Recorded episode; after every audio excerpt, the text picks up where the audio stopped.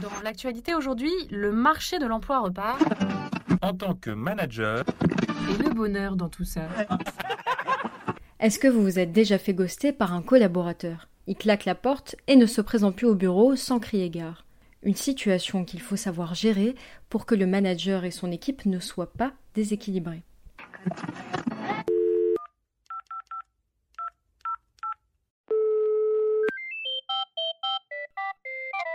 Service après-vente du manager, bonjour Alors j'ai un de mes collaborateurs qui ne se montre plus au bureau.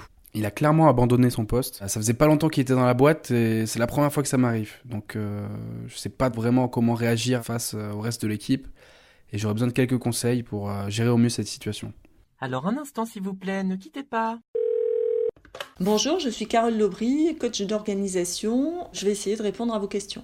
Comment est-ce que je dois réagir en tant que manager? Il y a déjà un, besoin de vous poser avec vous-même pour euh, chercher à comprendre, euh, à votre avis, euh, que- quelles sont les raisons qui, pourraient expliquer cet abandon de poste. Ça peut être un motif personnel familial ou ça peut être un, motif qui peut être directement lié à l'organisation, voire à votre relation avec cette personne. Le deuxième point, tout comme la démission, ce qui est important, c'est de ne pas mettre la poussière sous le tapis, c'est-à-dire traiter ce fait comme un non-événement. Ça révélerait une sorte d'incapacité d'apprendre d'un événement qui est important. Il ne s'agit pas de se fustiger. Tant que vous n'avez pas plus de retour de la part euh, du salarié concerné, vous ne pouvez émettre que des hypothèses ou avoir quelques quelques indices exprimés par euh, les uns ou par les autres. Donc euh, faire l'hypothèse que 1, vous, 2, l'équipe, 3, l'organisation, est-ce que c'est une question de sens général? Est-ce que le cadre de fonctionnement était, était bien clair? Est-ce que la personne était bien euh, dans son poste? Est-ce qu'elle avait euh, l'ensemble des, informations nécessaires euh, Ou euh, au contraire, la personne ramait comme pas possible, avait des consignes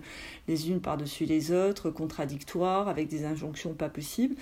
Donc c'est aussi une façon de remettre un petit peu le nez sur euh, les conditions de travail de, de cette personne, euh, son environnement, comment ça se passait avec ses collègues, est-ce que cette personne était bien inclue dans l'équipe? Mais est-ce que je dois contacter la personne en question? Il y a peut-être une politique RH euh, appliquée en, en, la matière, donc euh, moi je vous recommanderais de- d'envoyer euh, plutôt euh, un, un message écrit pour euh, vous enquérir que la personne elle aille bien, que la personne se sente libre de revenir vers vous et de vous donner des explications si elle le juge utile ou nécessaire ou si elle a envie de le faire, mais de lui laisser cette possibilité, cette liberté de le faire.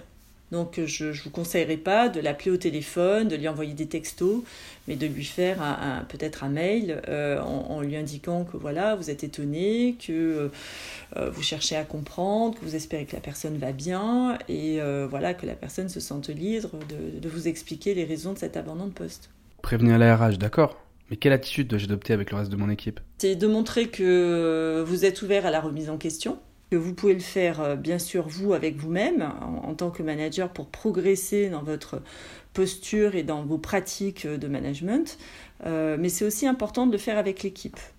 Donc euh, ça peut être aussi de questionner l'équipe sur euh, les signes avant-coureurs, ou est-ce que la personne a donné quelques indications, ou est-ce que la personne s'est confiée à l'un ou à l'autre. Euh, Qu'est-ce qui a fait que cette personne ne vous a pas parlé, à vous, son manager Euh, et donc ça peut vous questionner sur euh, la qualité de vos relations et la qualité de la communication qu'il peut y avoir au sein de l'équipe. L'essentiel, un, c'est de l'explorer pour vous-même, deux, de l'explorer au niveau de l'équipe et de l'organisation, et ensuite, c'est de chercher à apprendre à partir de cet événement.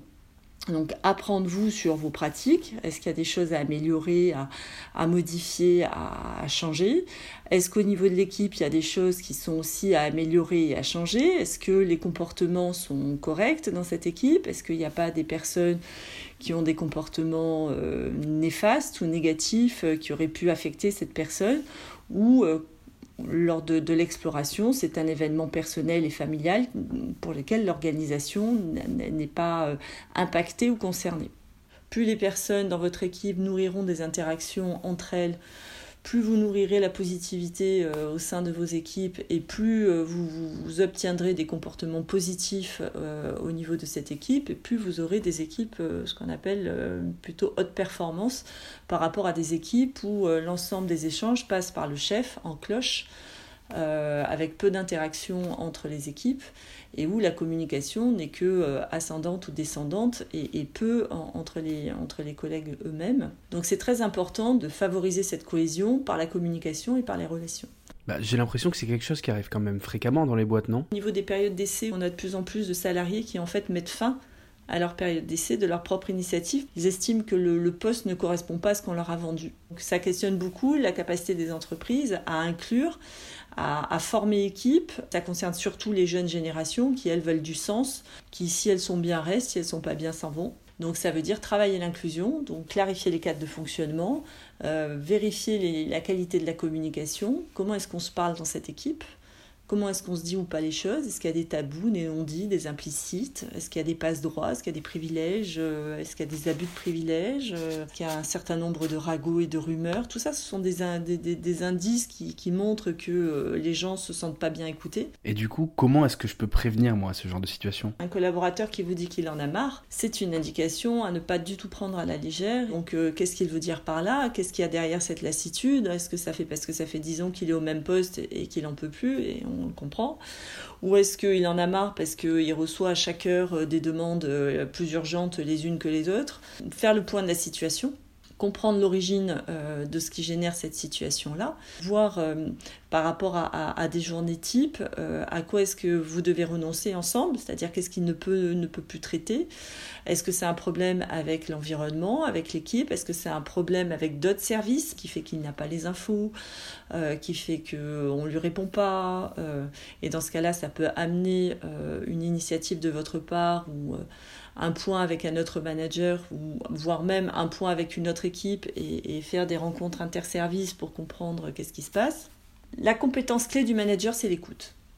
Euh, dès que le manager est en posture d'écoute, mais d'écoute réelle, pas de pseudo-écoute où je te fais croire que je t'écoute ou je t'entends, mais en fait euh, je ne change rien et je fais oui avec la tête, mais dans les faits il y a tout qui dit non mettre le manager en posture d'écoute, euh, travailler sa, sa communication et travailler sa relation avec le collaborateur.